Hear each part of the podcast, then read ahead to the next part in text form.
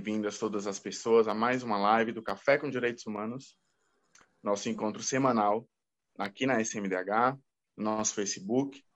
Hoje, nosso tema é a obra do jornalista e escritor uruguaio Eduardo Galeano, que nos fornece elementos fundamentais e nos dá também regra e compasso para compreender muitas coisas enquanto contexto latino-americano, enquanto bloco regional, enquanto Brasil também. Como o próprio Galeano coloca na obra, a história é como um profeta com o olhar voltado para trás. Pelo que foi, contra o que foi, anuncia o que será. E é nesse mote que eu passo a palavra ao nosso convidado, Rogério Tomás Júnior, jornalista e mestrando em estudos latino-americanos na Universidade Nacional de Cuyo, Argentina, lá em Mendoza. Muito obrigado, Rogério, pelo aceitar o convite, pela participação e vir compartilhar um pouco do conhecimento hoje conosco. A palavra é toda sua.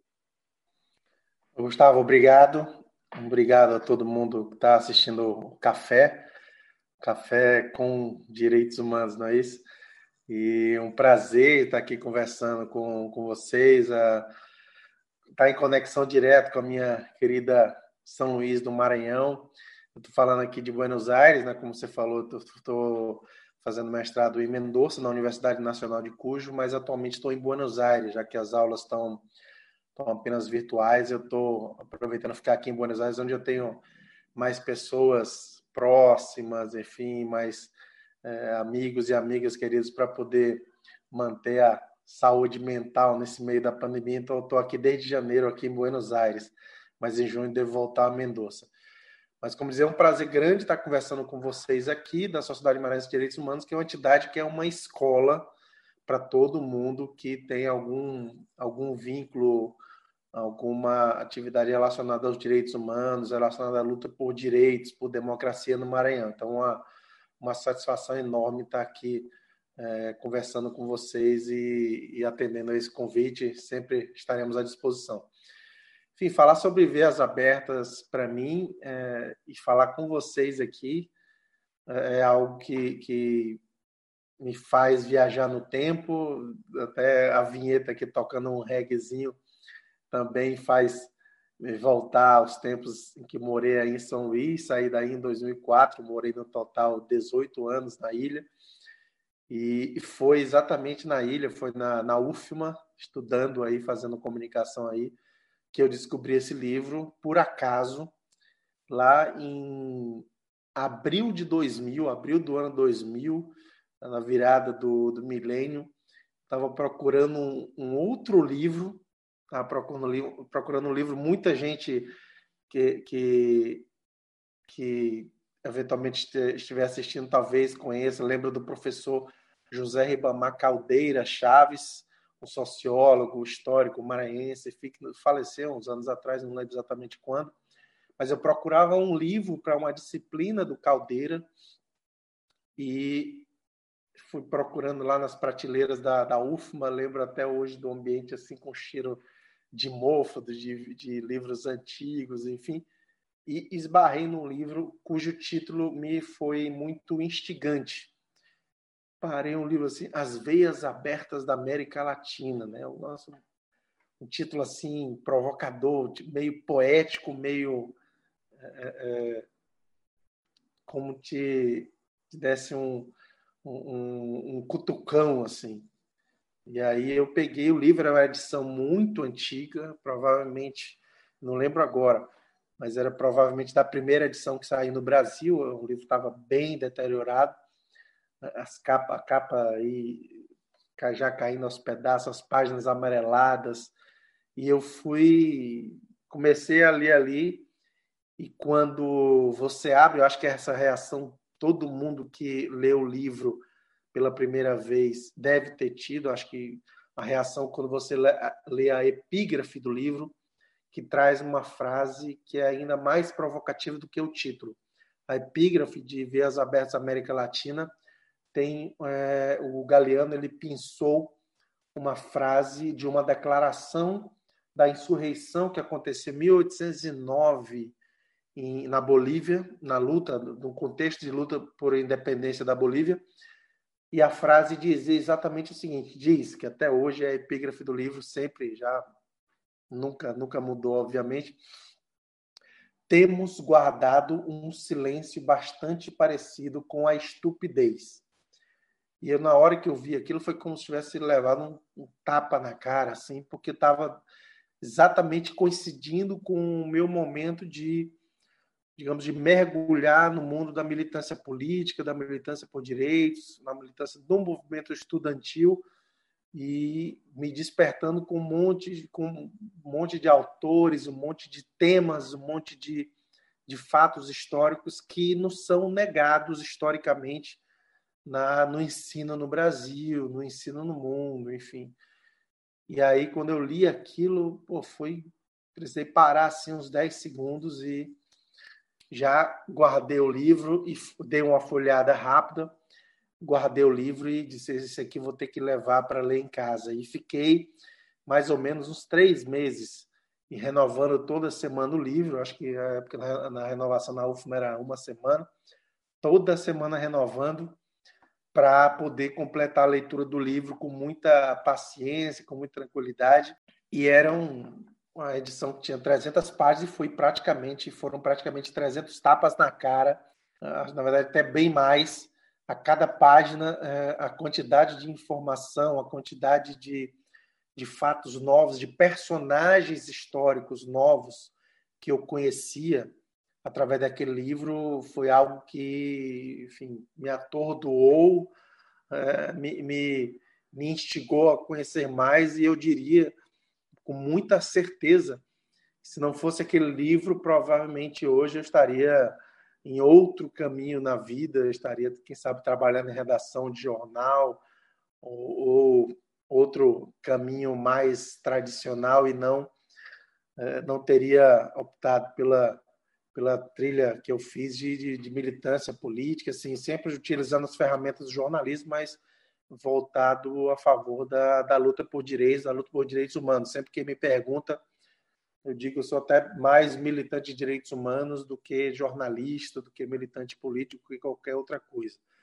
Mas enfim, só passando essa essa curiosidade aqui, o livro ele foi completou agora 50 anos da primeira publicação, exatamente no mês de abril.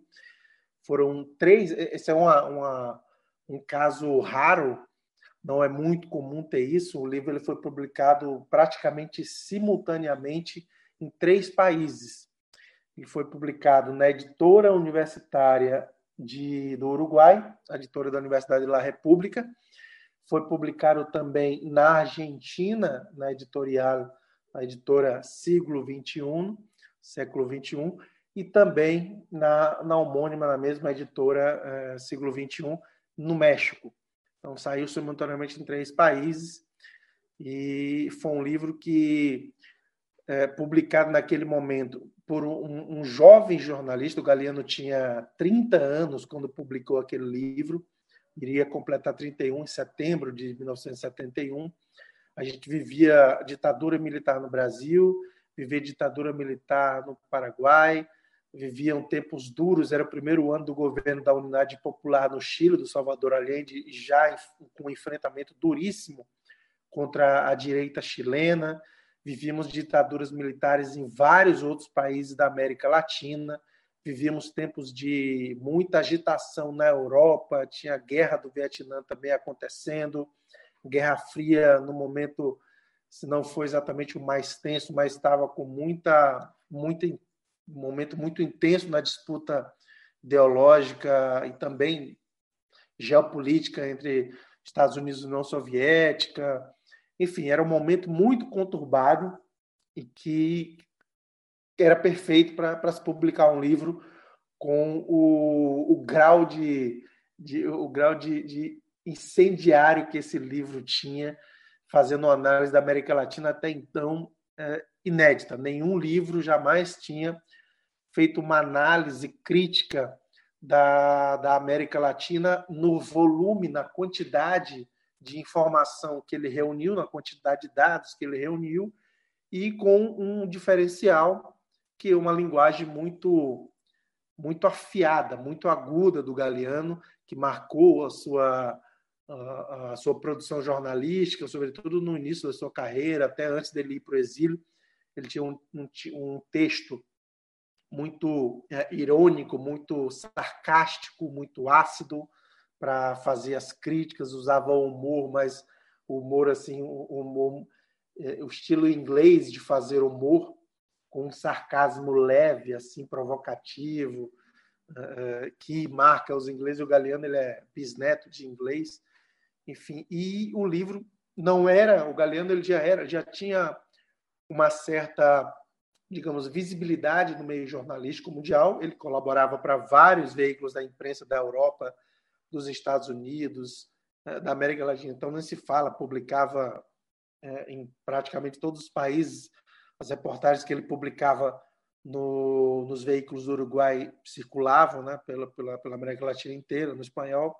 Já tinha publicado alguns livros, nenhum grande livro de grande digamos, eh, de grande destaque em termos eh, internacionais, eh, em termos editoriais, melhor dizendo. Ele tinha livros que tinham sido importantes para para análise da esquerda mundial a respeito da América Latina, sobre a Guatemala. Em 67, ele publicou um livro muito importante para análise da América Latina, fazendo uma análise da Guatemala. Não sei se eu tenho aqui.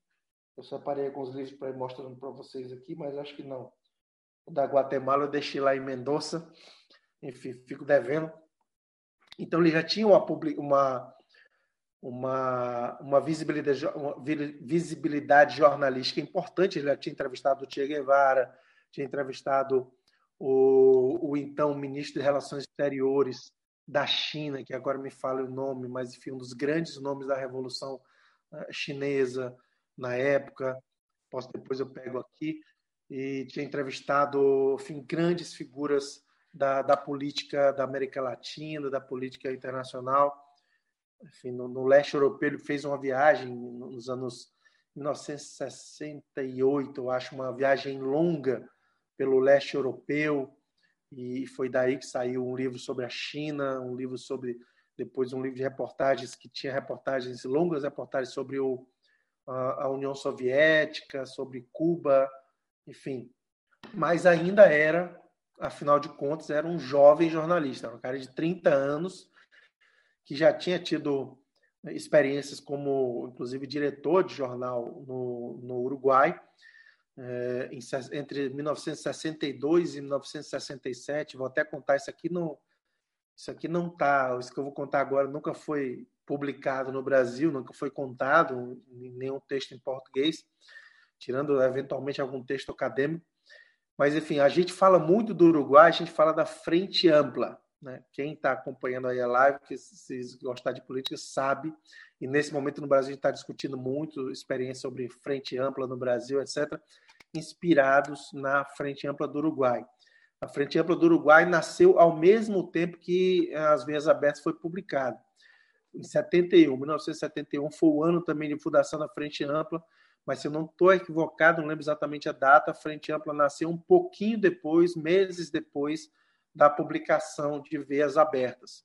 Mas antes de, de nascer a Frente Ampla, o, o Uruguai teve uma experiência no campo da comunicação que foi precursora da Frente Ampla e cujo, cujo comando, cuja direção editorial, direção jornalística, ficou a cargo do Eduardo Galeano, que então tinha 22 anos. E eu me refiro a um jornal, um jornal chamado Época, era um jornal diário, que foi feito assim para disputar com os grandes jornais do Uruguai, até mesmo, enfim, circular aqui na Argentina também, já que a, a vida em Montevideo e Buenos Aires é uma vida quase compartilhada em comum, é quase como se fosse uma cidade só. Eu brinco muito dizendo que é uma para mim é uma cidade só, que eu chamo Buenos Del quando eu estou aqui em Buenos Aires, mas chamo de Monte Aires quando eu estou lá, lá em Montevideo. E, enfim, e é um jornal, uma experiência feita pelos atores políticos da esquerda do Uruguai, a maioria dos atores políticos, Partido Socialista, Partido Comunista, né, outros partidos de esquerda, movimentos sociais, o movimentos sindicais, entidades sindicais também contribu contribuíram para essa experiência do Época, o jornal Época, que existiu durante 1962 e 1967 e teve êxito na sua missão de que era disputar na sociedade uruguaia, digamos, a primazia pelos relatos da imprensa e disputou sim pau a pau a audiência em número de tiragem mesmo dos jornais, dos grandes jornais do Uruguai naquela época, mas um jornal que acabou prematuramente sendo empastelado, né? um jornal que foi invadido, ainda por, não, nem era ditadura, foi em 1967, era um governo, entre aspas, democrático, mas que invadiu o jornal e é, empastelou e destruiu o jornal, o, o, o Época. E foi uma experiência precursora da Frente Ampla. A, a energia que eles somaram naquele, nessa experiência do Época foi utilizada depois para formar uma coalizão eleitoral que vive até hoje e que teve os melhores anos da história do Uruguai desde que existe como, como nação. Mas, enfim, é, e Veias Abertas é um livro, eu falei, muito, muito crítico, faz uma análise crítica centrada, sobretudo, na análise da economia, da, da estrutura econômica dos países. Ele analisa praticamente todos os países. E no caso da América Central, que talvez eh, também todos os países da América Latina passaram, foram registrados em veias abertas, né? tiveram a, a, sua, a sua situação do momento e sua situação histórica analisada em veias abertas da América Latina mas, é, claro, obviamente, centrou-se mais nos, nos, maiores países ou nos países, voltando novamente a citar a Guatemala, nos países cujo modelo era, digamos, seguia exatamente a doutrina que os Estados Unidos, a doutrina que o Washington ditava. A Guatemala, eu falei do livro Guatemala, um país ocupado, foi um livro que foi republicado ano passado, com dois textos novos, um, um prólogo e um, e um pós-fácil, um prefácio e um pós-fácio de, de especialistas em América Latina, em Guatemala, que, digamos, aportam esses dois textos para atualizar o livro, pra, mas o livro sobre Guatemala continua atualíssimo no sentido de, da, da, do tipo de análise que é feita. Claro que os números mudam, eh, eh, muda também os atores políticos. Naquele momento, a Guatemala, como muitos outros países da América Latina, eram dominados por, por, pela United Fruit ou, ou outras multinacionais é, da área do agronegócio é, dos Estados Unidos, mas essencialmente é um livro que, se você ler ainda hoje, você, você vai ver a, a, a, digamos, a consistência analítica que o livro tem. E essa experiência que o Galeano teve no Guatemala, país ocupado, ele transpôs de uma forma ampliada para a produção de veias abertas da América Latina. Não é um livro fácil de se ler, se você não é, digamos, militante político, se não é alguém que tenha muito interesse por política. É um livro que é pesado, duro mesmo assim, mas é um livro que é riquíssimo, é, que se você tiver interesse sim para entender o processo histórico da América Latina. Você vai se deliciar com essa leitura. E é um livro que segue, infelizmente, atual nos dias de hoje. Embora, já já vou falar dessa história de que muita gente acha, ah, o Galeano renegou as veias. Já já vou falar sobre essa história, vou desmentir isso. Mas é, o próprio Galeano, em 2010, na, na vinheta que, que foi mostrada aqui no início do, do café, no início do programa, apareceu a capa da edição nova do de Veias Abertas, na verdade, da tradução nova, edição e nova tradução de Veias Abertas no Brasil, que é de 2010, e uma, uma tradução do Sérgio Faraco. Sérgio Faraco é um escritor gaúcho, vivo ainda, segue produzindo, é um cara um, um dos melhores textos literários do Brasil na atualidade e que fez uma tradução assim primorosa, muito é, é, muito saborosa de se ler. Ele tornou até mais leve o texto que na primeira edição, na primeira tradução feita pelo Galeno de Freitas, é um texto mais duro, uma tradução mais literal, um pouco menos é, é, menos lírica, menos maleável. Então, e nesse livro, nessa edição, nessa tradução de 2010, tem um prólogo do Eduardo Galeano reconhecendo isso, que infelizmente as bases do livro seguem atuais. O modelo que, que ainda vigora na maior parte dos países da América Latina, inclusive no Brasil, é um modelo de exploração controlado de atores econômico-políticos externos que colocam suas patas aqui, para usar um termo que muita gente usa, não lembro se exatamente o Galeano usou no livro, mas enfim, é, colocam suas patas aqui no nosso país para dizer o que é que o que é que a nossa economia deve produzir, para onde deve exportar, quais são as suas prioridades. Basicamente o livro segue, o livro segue atualíssimo. Mas enfim, acho que falei até demais já. Fique tão aberto aí para as perguntas, assim, tem muitas histórias que posso contar também, separei algumas coisas aqui, a influência, digamos, de veias abertas na cultura pop, tem muita coisa que dá para falar, falar sobre o, a outro, o, os, as outras obras do Eduardo Galeano, porque eu acho que o Galeano, ele, esse livro, ele catapultou o Eduardo Galeano a uma fama mundial, que foi um fenômeno editorial gigantesco, o mundo foi traduzido em mais de 20 idiomas, publicado em sei lá, perdi a conta. A última vez que eu li, a última vez que eu vi, o número sobre isso eram 48 países que tinham publicado, enfim, mas acho que na verdade deve ser muito mais, enfim. Então fico aí à disposição para as perguntas e para dividir mais histórias com vocês. Olha, Rogério, é, por favor, não peça desculpas é, de maneira alguma. Assim, é muito bom é, ouvir e aprender com alguém que tem tanta propriedade, né, para falar como tu trouxe. Agora, tem uma questão também. Você falou da história de que Eduardo Galeano havia renegado é, Veias Abertas e também da influência na cultura pop. Então, peço, por favor, que é, se puder falar, puder trazer. Nós temos algumas perguntas também. Vamos ver aqui no chat, um momento. Bom, é isso, justamente. Essa história de que ele renegou a obra. Lembro de ter visto uma matéria sobre isso uma vez. Wesley pergunta: então já vamos pegar a deixa do Wesley e contar essa história.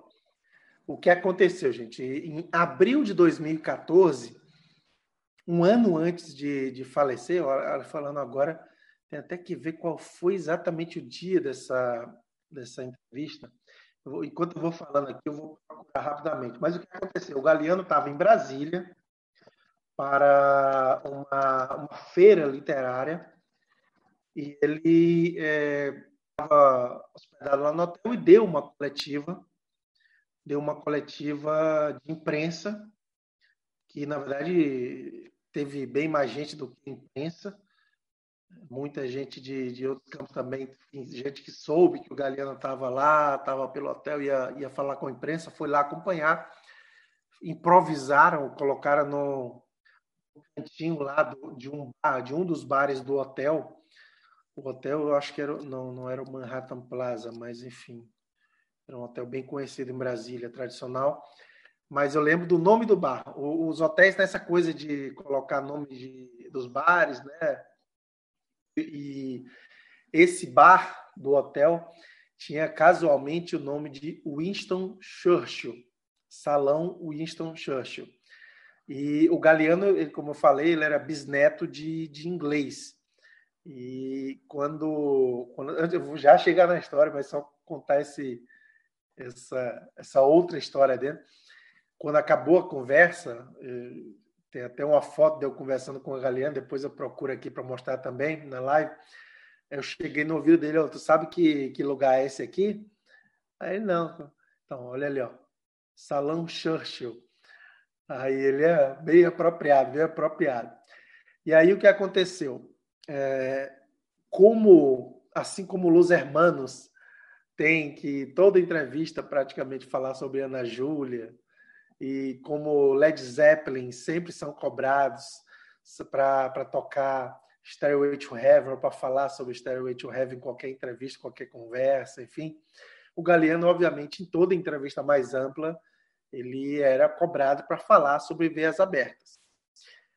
E o que aconteceu? Insistiram nessa pergunta durante mais de 20 minutos, nesse tema, né? Insistiram nesse tema durante mais de 20 minutos da conversa. A conversa durou mais de uma hora e ela está disponível, inclusive, num programa da TV Câmara. Boa parte, quase toda a conversa está disponível no programa da TV Câmara. É só colocar Paulo José Cunha, Eduardo Galeano no Google, vocês vão achar esse programa. E insistindo nesse tema, ah, e as IVs abertas, IVs abertas, IVs abertas.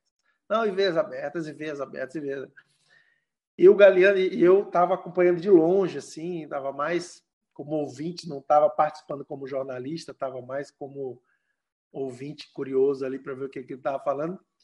E eu já percebi que ele foi ficando meio é, é, enfadado, né? foi ficando meio cansado de, de falar tanto desse livro, de, desse tema, desse livro não, desse tema que as pessoas insistiam, insistiam, insistiam. Parecia que estavam querendo arrancar alguma crítica dele para o livro.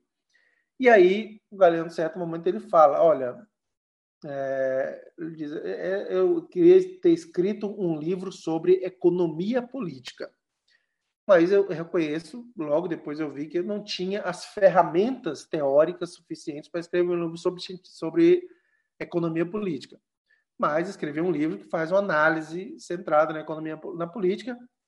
Agora, é um, ele como também acontece com muitos e muitos escritores ao longo da sua vida, ele foi mudando o estilo de, de escrita dele. Aquele livro, ele está numa fase dele, eu já já vou dar um, fazer um mecha que eu estou preparando um curso sobre Eduardo Galeano e para a revista Fórum, né, para a plataforma de educação da revista Fórum. Já era para estar tá pronto, mas fiz meio de pandemia, a gente não consegue cumprir os prazos direito. Uh, e o Galeano, eu divido a fase dele em vários momentos. Inclusive, ele encerra uma etapa da vida dele em veias abertas e logo depois encerra outra quando ele teve que ir para o exílio na Europa. E, e, desde que ele escreveu Vezes ele foi mudando muito fortemente o seu estilo de escritura, o seu estilo de, de, de texto jornalístico barra literário. Foi passando para adotar um estilo muito mais conciso, muito mais sintético, que muitos de vocês conhecem dos livros, eh, o livro dos abraços, é, Bocas do Tempo, uh, Caçador de Histórias, que é o livro, o último livro dele publicado, uh, digamos, todo original, enfim, mais um monte, vários outros livros com textos muito pequenos e, e, sobretudo, a trilogia do Fogo, né? Memória do Fogo 1, Memória do Fogo 2, Memória do Fogo 3, em que ele adotou um estilo muito, muito mais conciso, muito mais sintético de, de escritura.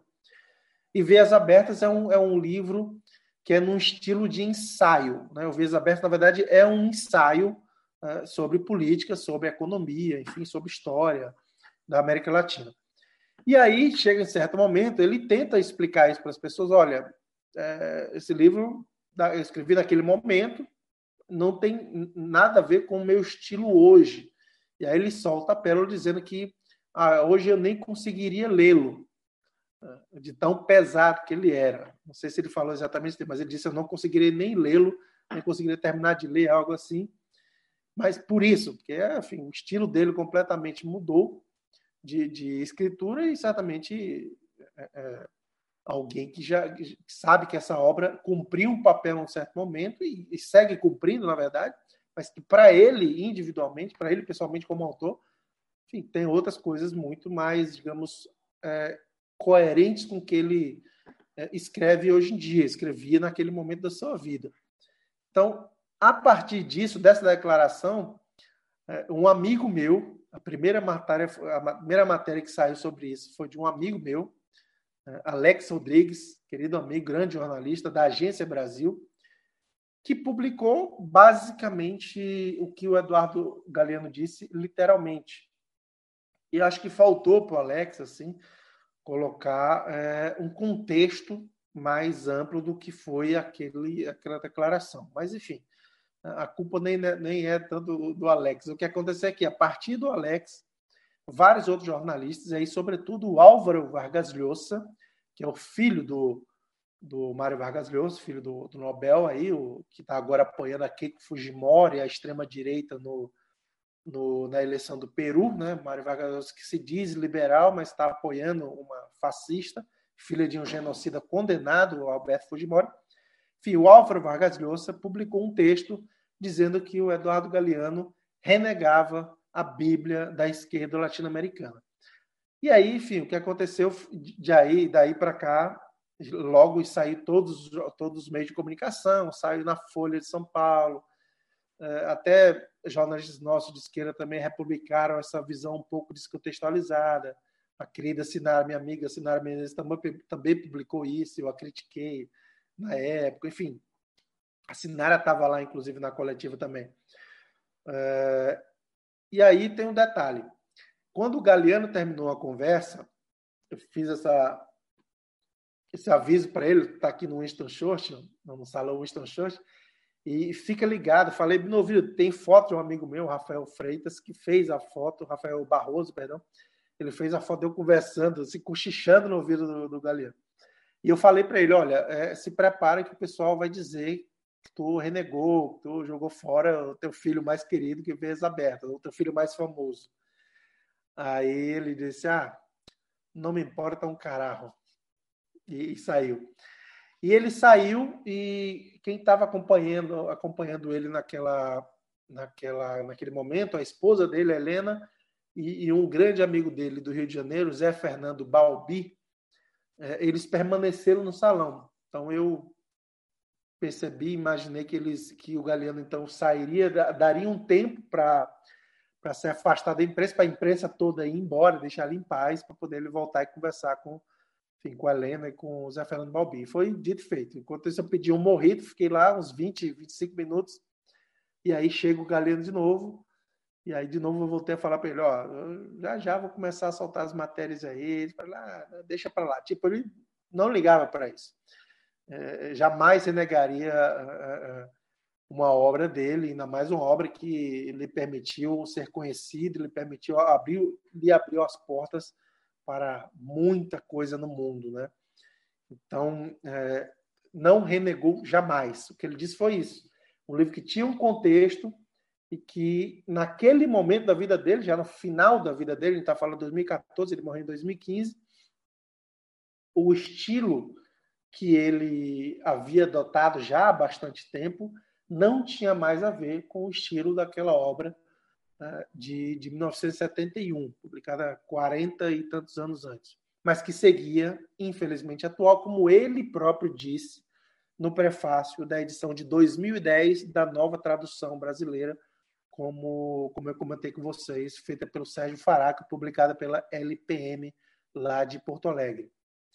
Então, a história é essa. Não sei se, se contemplei o Wesley, Agora, até as mentiras correm muito mais rápido do que a verdade, né? Então, na verdade, já deu a mentira de que o Galeano eh, renegou vias abertas, já, já deu 50 voltas ao redor do mundo. E, e esse contexto que eu vou contar no, no, meu livro, aliás, nem falei ainda, eu estou escrevendo um livro sobre Eduardo Galeano. Isso é um projeto bem antigo, na verdade, um projeto que já tem quase 20 anos, que eu comecei quando estava ainda em São Luís é, mas que optei por já, já tenho material, digamos, pronto para publicar o livro, mas eu optei por segurar um pouco mais. Ainda quero fazer algumas viagens, quero conhecer a Colômbia, conhecer o Peru e seguir os rastros dele lá do Galeano no Peru, na Colômbia e no México. São três países, junto com a Guatemala, que eu não quero visitar antes de publicar o livro, para recolher mais histórias e, enfim, para publicar. E no, no, meu livro eu vou contar essa história, basicamente isso que eu falei, mas de uma forma escrita, mais sintética, enfim, desmentindo isso. Né? Muito bacana. Você falou do seu curso, por favor, lembre de mandar para nós da Sociedade Maranhense. Tenho certeza que muita gente vai se interessar, eu incluso. Bom, Maravilha. no Facebook, muitas pessoas mandando abraços. Zema Ribeiro, Grande Rogério, o maior galeanista que eu conheço. Abraço forte. Genilson Protásio. Boa tarde. Grande abraço, Rogério Tomás Júnior. Lembrando, gente. Grande abraço ao Genilson. Eu estava esperando o Genilson dizer que, que essa, essa mentira sobre o Galeano era uma mentira ignominiosa. Isso é um, um, um código que a gente tem entre a gente, que quando estava em São Luís, em 2002, eu escrevi um artigo para desmentir o Rômulo Barbosa, o então diretor de jornalismo da Mirante, e eu usei esse termo para falar, do, falar de um ato, de um gesto do Rômulo Barbosa. E eu, o Genilson, o querido Genilson, toda vez que a gente se, se encontrava, ele falava ignominioso, sempre era nosso código. Achei que ele fosse usar isso aí, mas então fica aqui o registro, querido Genilson. E um grande abraço, Zema Ribeiro. Que, aliás, aliás, eu praticamente conheci o Zema, praticamente não, conheci o Zema Ribeiro no mesmo ano que eu uh, li Veias Abertas, em 2000, exatamente 2000, que eu fui estagiário do Banco do Nordeste, estagiário de comunicação, e o Zema trabalhava no banco também. Foi lá que a gente se conheceu, e, e ou seja, uh, uh, aniversário de, de, de, de, amizade é junto com o aniversário de leitura de Veias Abertas. Um grande abraço, tá Zema. Tá vendo aí, Zema? Bacana. Zema Ribeiro. Eu sou mais o mais ansioso por esse livro, pois ouvi falar dele lá no Nascimento há aproximadamente 20 anos. Seu livro mencionou, Rogério, que todos também agora já estamos aguardando. Agora você falou, eu tenho que novamente também mandar. É, não, vai ter. E uma, uma coisa já posso dizer, já disse em outros lugares, já escrevi, acho que publiquei no Twitter também. O título, o livro já tem. O livro vai se chamar Conversando com Eduardo, Viajando com Galeano. Esse é o título do livro. Depois a gente pode falar mais sobre, sobre ele, enfim, mas fica à vontade para as perguntas de vocês.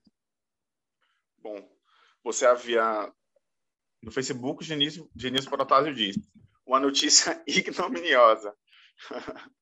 é, registrando aí. Bom, você mencionou a questão sobre é, a influência do livro de Galeano na cultura pop, porque de fato foi um, um, uma projeção é, imensa, quanto até hoje, né?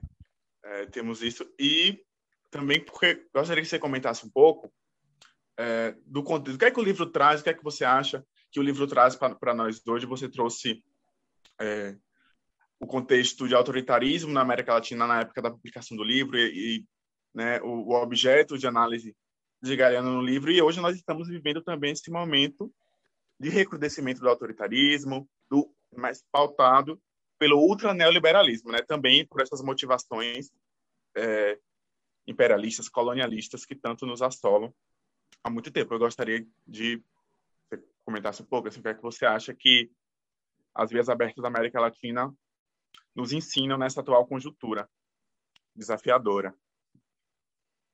Sim, o estou até aqui com duas edições do livro. Deixa eu colocar na, na frente da câmera, da câmera. Essa aqui é uma edição em espanhol, mas das últimas edições, digamos a edição atual, corrente, edição de 2000 e 2010 também. E tem essa nova aqui. Essa aqui tá cheirando a tinta ainda. Saiu agora em, em março, na última semana de março.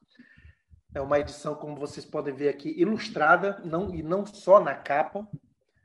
Ela tem mais de 50 ilustrações. É a primeira edição do livro que é ilustrada, pelo menos pela siglo XXI. Não sei se alguns países de outras línguas publicaram com ilustração, mas da editora principal do Galeano.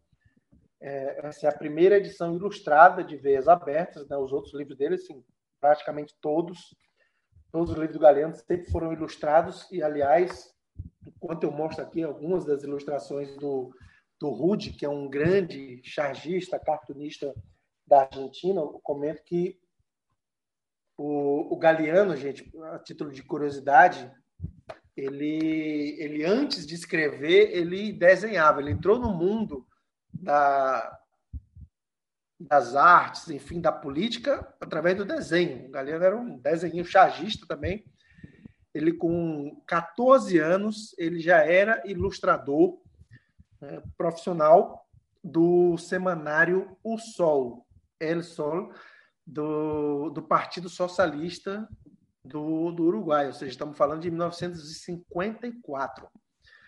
E, e, o Galeano ele sempre foi um apaixonado pelas artes plásticas, enfim, a, sempre desenhou até o final da vida, sempre desenhou. Ele tinha quando ele estava com mais tempo, ele dedicava autógrafos, fazia um desenhozinho que era um porquinho que ele desenhava com um porquinho com uma, uma rosa na boca assim. para fazer algumas dedicatórias. E ele dedicava um espaço muito grande, praticamente tão se dedicava tanto à escritura quanto depois a, a escolher as ilustrações que iam para os livros. Ele tem, inclusive, um livro, já já vou chegar no, no coisa, mas tem um livro que ele publicou no Brasil, 1994, acho que é a primeira edição, que As Palavras Andantes, tenho ele aqui. É um livro que é todo ilustrado pelo J. Borges. Essa, essa, esse tipo de imagem aqui, certamente, aí no Maranhão, todo mundo todo mundo está assistindo a live conhece, estilogravura do J. Borges. E foi uma coisa é, inédita, porque o J. Borges era um cara que nem mesmo no, no Brasil, nem mesmo em Pernambuco, era um cara que era tão valorizado assim. Era enfim, a cultura popular como como se conhece, mas não era um cara que era que tinha uma visibilidade grande. E o Galeano soube dele, recebeu algumas imagens dele e ficou anos tentando fazer um livro com, ilustrado pelo J. Borges, até que ele conseguiu. Ele, inclusive, ele foi lá na oficina do J. Borges, lá em Bezerros, lá no Agreste Pernambucano, e conseguiu falar com ele e convenceu o J. Borges a, a ilustrar os seus livros, a esse livro. As palavras é o livro, inclusive, que tem a famosa frase que o Galeano escreveu, mas que é do Fernando Birri sobre a utopia, que está bem aqui no final do livro, acho que é a penúltima página leio aqui para vocês, Janela sobre a Utopia, ó, que ele diz, ela está no horizonte, diz Fernando Birri. Me aproximo dois passos, ela se afasta dois passos. Caminho dez passos e o horizonte corre dez passos. Por mais que eu caminhe, jamais alcançarei. Para que serve a utopia? Serve para isso, para caminhar. Quer dizer, Fernando Birri, mas todo mundo coloca essa frase como se fosse do Galeano. Mas, enfim. É, e o Galeano, então, se dedicava muito à ilustração e, e Veias Abertas, essa primeira edição. Aliás, para fechar sobre isso, eu vou, a gente eu tenho um programa na revista Fórum toda terça-feira. Nós vamos sortear hoje, ao vivo, durante o programa, uma, uma, um exemplar desse livro, essa edição comemorativa ilustrada pelos 50 anos. É só acompanhar o Fórum América Latina, começa às 8 da noite, vai de 8 às 9, ao vivo. A gente vai sortear uma edição do livro que eu vou mandar para São Paulo e o pessoal da fora vai mandar para qualquer pessoa do Brasil que, que for sorteada e ganhar. Então fica a dica aí. Voltando aqui, já me estendendo muito, o Galeano, ele, como eu disse, é um livro, às vezes abertas, centra muito análise econômica e viaja bastante pela história também. Um tema que, por exemplo, a gente, que a Sociedade Maranhense de Direitos Humanos e aí no Maranhão as lutas dos trabalhadores tenham relação direta, por exemplo, o trabalho escravo, né? o trabalho escravo contemporâneo, a escravidão contemporânea. O Galeno ele descreve como era a situação dos trabalhadores nos anos no final dos anos 60 no Brasil. Ele dá o exemplo da, da zona da mata de Pernambuco, que era uma das zonas mais produtivas do Brasil, mas era é onde a, a miséria era também a mais gritante lá na região, na zona da Mata de Pernambuco. Em São Paulo também, ele faz uma análise disso. Quando nem se falava, isso não existia na imprensa. No Brasil, quem recuperou isso foi o Leonardo Sakamoto, da, da Terra, Terra de Direitos, não, perdão, da Repórter Brasil, fazendo reportagem a partir do final dos anos 90, e hoje é um tema que é, é uma luta que tem um setor importante do Ministério Público, da sociedade civil brasileira que luta por direitos humanos, muito dedicado a isso, né, ao combate ao trabalho escravo, sobretudo na expressão do agronegócio, né, na, na, como resultado do agronegócio. Uh, o Galeno fala muito das ditaduras, fala assim da, da, de várias ditaduras que aconteceram naquele momento, do Brasil, inclusive, fala bastante, tem muita, muita coisa sobre como a ditadura estava entregando a economia para atores políticos, atores econômicos externos ao país, né? E fala também é, do, daquilo que o Gustavo perguntou diretamente sobre os, os rasgos autoritários que os países tinham por conta desses regimes ditatoriais ou não. Como eu disse, a gente estava vivendo no Chile, por exemplo, o primeiro ano da Unidade Popular, o primeiro governo da história, o primeiro governo socialista eleito através do voto direto, e que foi derrubado num, num golpe militar antes de completar três anos de, de governo. Então, tudo que o Galeno fala no livro permanece atual na sua essência. Claro que os números mudam, mudam também os atores políticos e econômicos, mas a essência é a mesma. O, o, naquele momento não se falava de, neo, de neoliberalismo, né? vamos lembrar o, o, livro é publicado em 71, foi produzido entre mais ou menos 67, 68 e 1970, no, no pós-fácil do livro, inclusive, pós-fácil no prefácio, ele coloca fins de 1970, quando ele entregou o livro, né? acho que acho que coloca a mensagem lá. E não se falava, não se utilizava o termo neoliberalismo porque sabemos, certamente que está acompanhando deve saber isso, o primeiro grande laboratório do, das teses neoliberais foi o Chile. Milton Friedman, quando o Pinochet derruba o governo do Allende através da força do golpe de Estado, meses depois ele visita o Chile e ficou encantado com o general, com a disposição do, do general para colocar o Chile como um laboratório das teorias econômicas lá da, da, Universidade de Chicago, que por sua vez eram baseadas nas ideias lá da Sociedade Mont Pelerin, da, da Áustria. E, então, não se falava de neoliberalismo. Mas, se você ler o livro, você vai ver exatamente hoje as teses econômicas ainda hoje vigentes. Mas já nos anos 60, mesmo ainda sem utilizar essa expressão, é, é, era basicamente isso. Era o quê? Colocar os nossos países como produtores de, de matéria-prima, exportadores de produtos primários e receber os produtos terciários. Isso foi a tônica desde os de meados do século XX e segue, segue vigente até hoje. Brasil, Argentina, Colômbia, Venezuela conseguiram, México, claro, uh, consegui, Chile também conseguiram desenvolver a indústria muito pontualmente, mas a, a, economia desse país e dos menores muito mais ainda, basicamente é voltada para exportação de produtos primários.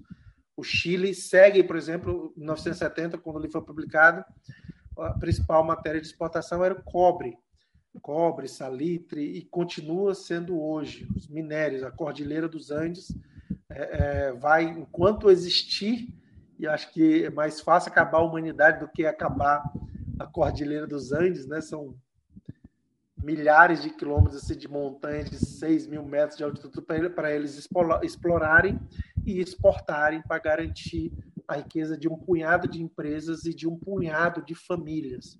Então, é basicamente o mesmo. O Brasil, como eu disse, avançamos, produzimos algumas, alguns avanços pontuais em setores da indústria, mas basicamente hoje continuamos sendo um produto exportador de produtos primários e importador de, de produtos de tecnologia mais avançada. Então, o livro permanece atualíssimo nas suas bases, na sua essência. E falando já, já falando sobre a influência na, na indústria cultural, na indústria pop, eu mandei uma, duas imagens aí, se tu puder mostrar, Gustavo. Tem é, dois discos, um de um grupo da Argentina, Los Fabulosos Cadillacs, é um grupo de rock, pop rock, que mistura também o rock com os ritmos locais aqui da, da Argentina, da América Latina é, que eles, public, eles fizeram, publicaram, né? Está falando de livro, né? eles lançaram um álbum, acho que é 1996. Deixa eu ver aqui, enfim, eu, eu mandei aí para vocês a, a, capa do, do disco do Los Fabulosos Cadillacs. É um disco de 1995 chamado Rei Açúcar. Rei Açúcar é exatamente o, o termo que o Galeano utilizava, é que na verdade não é original dele, mas ficou famoso com ele, está aí a capa do Rei Açúcar, os fabulosos Cadillacs, para se referir ao grande produto, ao grande primeiro produto de exportação da América Latina, que era o açúcar, né? produzido nas Caraíbas, no, no Caribe, né? nas ilhas do Caribe, mas depois também no Brasil e em outros países, na, na Venezuela, Colômbia, né? Tem o outro disco que é esse já é recente, agora de 2019, se eu não estou equivocado, que é de um grupo que certamente muita gente conhece, que é o Baiana System, um grupo de Salvador que produziu o um disco chamado Sul-Americano, que tem uma música com esse título também. E nessa, nessa música Sul-Americano, que foi gravada, inclusive, tem uma participação do, do Mano Chao, o francês espanhol Mano Chao, tá aí a capa do Sul-Americano. Uh, tem uma música que fala exatamente nas veias abertas da América Latina. Uh, e aí, enfim, é uma, uma música, a música sul-americana, né, que dá nome ao, ao disco também, e que menciona. E tem mais um monte de, de, de outros produtos, digamos, da indústria cultural. Tem, tem filme aqui na Argentina, filmes antigos, eu não vou saber lembrar, não vou lembrar qual agora, em que aparece a capa de Veias Abertas da América Latina. Enfim, tem outras, muitas outras canções que são é, dedicadas. Acho que tem até. No Rei Açúcar tem, no Rei Açúcar, esqueci de mencionar isso. O Rei Açúcar, do Los Fabulosos, tem uma música que é Las Venas Abertas da América Latina. E, mas tem várias outras canções, muitos outros artistas que fizeram é, obras baseadas fizeram canções, né, no caso, ou documentários muito baseados na história, eh, no, no, que é contado em veias abertas. Eh, tem, por exemplo, um grupo de punk rock da Espanha, que é o Boycott. Eles têm uma música que menciona veias abertas da América Latina também. Enfim, tem, tem uma, teve uma. Eh, esse livro segue. Gente, para ver como esse, esse livro segue atual, o Lula, ano passado em live, durante a pandemia, uma das primeiras lives que o Lula fez, se eu não estou enganado, aliás, foi exatamente, lembrei agora, foi numa live que ele fez com o Flávio Dino, governador do Maranhão, aí ele, ele, ele informou, né, comentou e até mostrou a capa do livro, ele estava lendo Veias Aberta América Latina, ah, o Lula, né, no, no caso. O Flávio certamente deve ter lido muito, muito tempo atrás. E, enfim, é um livro que que segue muito vigente. Por mais que figuras da direita queiram diminuir a importância e utilize de uma mentira, dizer que o, digamos, o pai dela renegou, na verdade a obra segue muito viva. Se vocês forem na Bolívia, eh, e aí não só os bolivianos da Bolívia querida, mas os motenses, os, os maqueanos, enfim, a torcida do Bode Gregório, quem for a Bolívia, foi especialmente a Potosí, que é uma cidade situada a 4.200 metros de altitude, é, é, e que tem, é, no, no, livro, nesse livro, Vias Abertas, tem um, um, destaque muito especial, porque na época, no século XVII, Potosí era a cidade mais populosa do mundo e a cidade mais rica do mundo, superando inclusive Paris, pelo menos do mundo, digamos, ocidental mas era a cidade mais populosa do, do, do mundo e mais rica no século XVII. E o Galeno dedica muito, muito espaço para falar de Potosí, porque é em Potosí, que, de onde se extraía prata, e aí existe uma, uma lenda que se colocasse toda a prata empilhada que saiu da montanha de Potosí, que é uma montanha chamado Cerro Rico, Monte Rico, que domina de qualquer lugar da cidade você vê, a montanha muito, assim, quase 6 mil metros de altitude, e ela toda já toda esburacada de, fim, de, de entradas para mineração. O, o, corre a lenda, e acho que o Galeano, não sei se ele coloca isso no livro, ou se eu li outra coisa, se você empilhar toda a prata que foi tirada dessa montanha, daria para construir uma ponte entre a América do Sul e a África. Então, é, o Galeano dedica muito tempo para falar de Potosí, e lá em Potosí, é, a presença do Galeano em todos os, os lugares que tratam sobre é, os lugares universitários, cafés assim mais culturais, assim, espaços de arte, sempre tem menção ao Galeano, às veias abertas, porque foi uma obra que também ajudou a dar visibilidade a, ao massacre que os mineiros, os trabalhadores em geral da Bolívia sofrem, né? Então, Potosí, por exemplo, eu só fui em Potosí, fui duas vezes a Potosí. Uma, inclusive, levei minha filha. Eu só fui a Potosí por causa de Veias Abertas. Eu tinha que conhecer exatamente o que era aquilo que é tão bem descrito na, em Veias Abertas e em outros livros do Galeano também.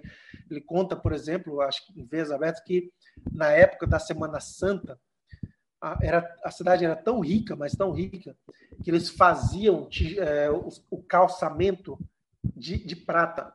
Eles tiravam todo o calçamento por onde percorria a procissão da Semana Santa e colocavam é, o calçamento de prata por onde passava por onde passava a procissão. Então assim era um negócio exuberante a riqueza que a cidade tinha e que tinha e que hoje é é uma cidade grande tem sei se 300 mil habitantes algo assim mas que é uma, uma grande um grande bolsão de miséria que cerca um, uma pequena classe média cercada por um bolsão de miséria né?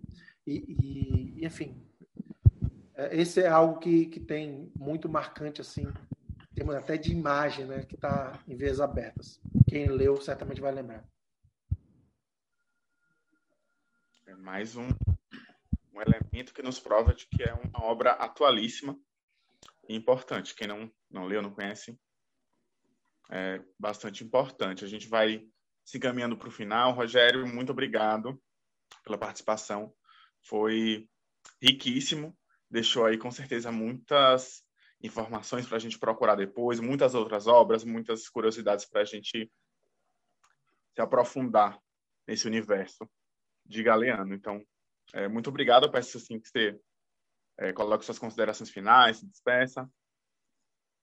Se quiser deixar alguma mensagem, se quiser reforçar alguma questão.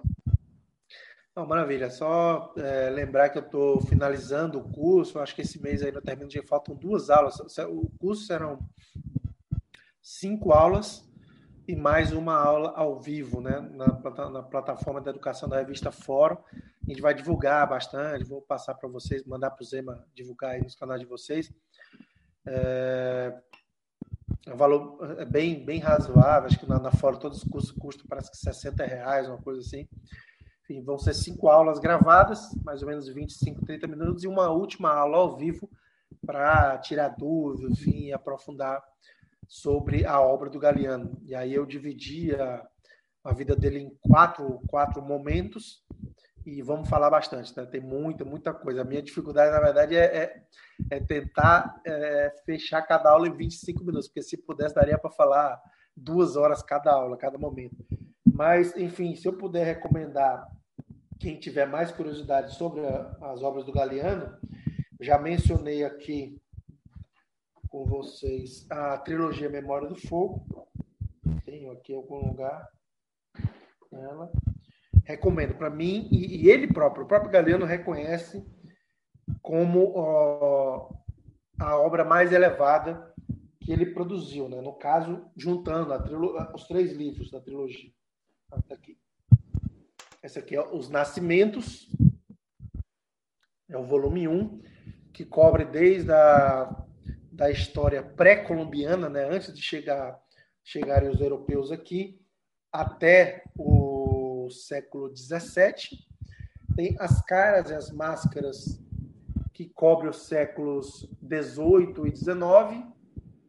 E aí é um período super intenso, enfim, é um período de, de de independência dos países, enfim. E tem o outro que eu estou achando aqui, o terceiro volume, que se chama O Século do Vento. Então, essa obra é monumental. Eu faço até uma comparação, eu, digo que ela é uma, uma versão lírica, que são textos muito curtos, bem curtinhos mesmo, assim, às vezes de um parágrafo. São textos muito curtos, em que, digamos, uma versão lírica, poética, da, das veias abertas, né? que é um, uma forma de ensaio, como eu falei, um texto mais duro, pesado, longo, muitos dados, enfim, muita história. Então, recomendo demais para quem gostar da obra do Galeano, além de Futebol, Sol e Sombra, o melhor livro sobre futebol já escrito no mundo.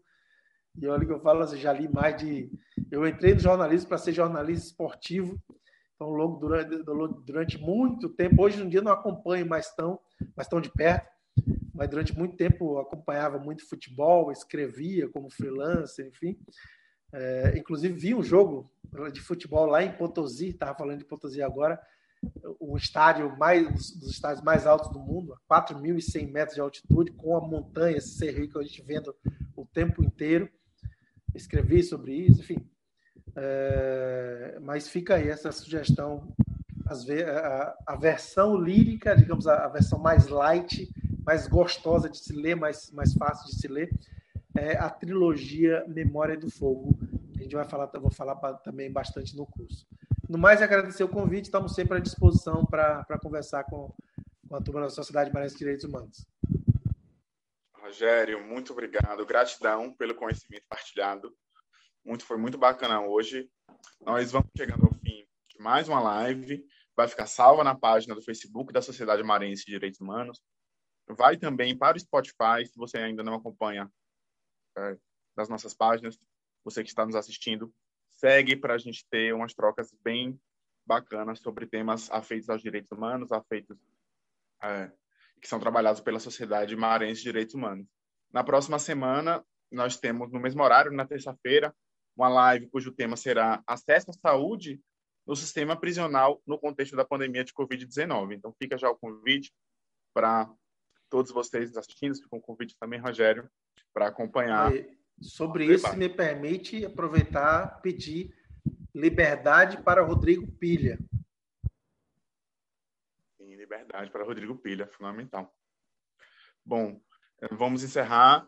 É, obrigado, gratidão você que acompanhou a gente até aqui. Vamos encerrar com homenagem à nossa colega, companheira Elisângela Araújo Nogueira, mais conhecida como Eli, fez parte da Sociedade Maranhense de Direitos Humanos e recentemente é, faleceu e desde já também prestamos nossa solidariedade às enfim, pessoas que perderam é, familiares, amigos. Tem sido um momento é, difícil, mas, mas seguimos na luta, seguimos na resistência e juntos e juntas nos cuidando. Então, obrigado, boa tarde.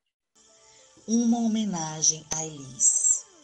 Elisângela significa mensageira do Deus da abundância ou anjo prometido de Deus.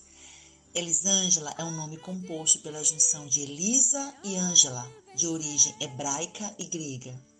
A nossa amada Elis. Elisângela sempre será lembrada em nossos corações e em nossa memória pela pessoa acolhedora, amorosa, prestativa e disponível nos seus momentos para com seus colegas de trabalho, eu acredito que para os familiares, para todos aqueles que conviviam com ela. Elisângela é essa pessoa que conseguia mudar o ambiente onde você estava com ela, que podia te acolher de forma amorosa, disponível e atenciosa. Ficará eternamente em nossas lembranças essa imagem da Elise. E cremos que durante esse tempo que ela esteve conosco na terra, ela, ela se tornou uma semente, uma semente que vai continuar nos inspirando para bons atos, boas atitudes para com os outros. Ela ficará sempre em nossos corações e em nossa memória. Esta é uma homenagem da Sociedade Maranhense de Direitos Humanos à nossa amada Elise.